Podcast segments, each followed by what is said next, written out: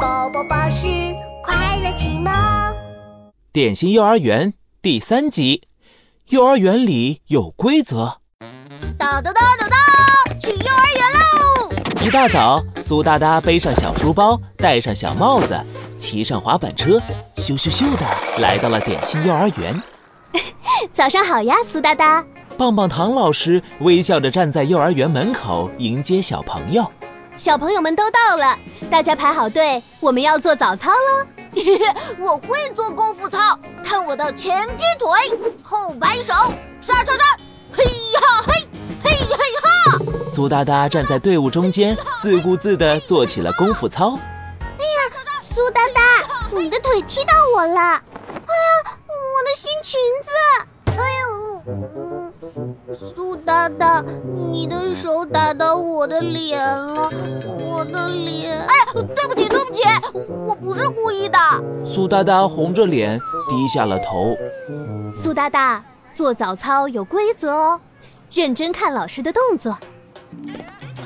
大家来跳跳跳，抬起脚向上跳，跳呀跳，跳呀跳，大家来一起跳跳。苏哒哒跟着老师的动作，认真的做起了早操。大家来跳跳跳，抬起脚向上跳，跳呀跳，跳呀跳，大家来一起跳跳。大家做的真棒，我们再来一遍。大家来跳跳跳，抬起脚向上跳，跳呀跳，跳呀跳，大家来一起跳跳。做完早操，大家排着队，开开心心地回到了教室。小朋友们，今天我们要讲三只小猪的故事。棒棒糖老师拿来一本故事书，坐在了大家中间。我知道，我也知道。我妈妈给我讲过三只小猪的故事，大家兴奋地从座位上蹦了起来。讲故事有规则哦，棒棒糖老师还没有请大家说一说，大家先坐下好吗？好，我会遵守讲故事规则。苏大大立马坐了下来，竖起了耳朵，认真听。棒棒糖老师翻开书，讲起了三只小猪的故事。从前。森林里住着猪妈妈和三只小猪。有一天，猪妈妈把小猪叫到身边，对他们说：“ 苏大大，你知道猪妈妈对三只小猪说了什么吗？”“三只小猪长大了，要自己盖房子住了。”“没错。”于是三只小猪就离开猪妈妈，开始盖属于自己的房子。有谁知道三只小猪分别盖了什么房子吗？请举手。我知道。我请举手的绵小甜说一说。请苏哒哒先坐下。苏哒哒撅着小嘴，不情愿地坐回了座位。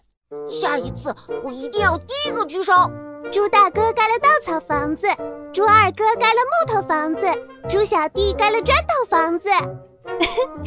绵小田说的真棒。三只小猪开心地住进了自己盖的新房子。这时，大灰狼来了。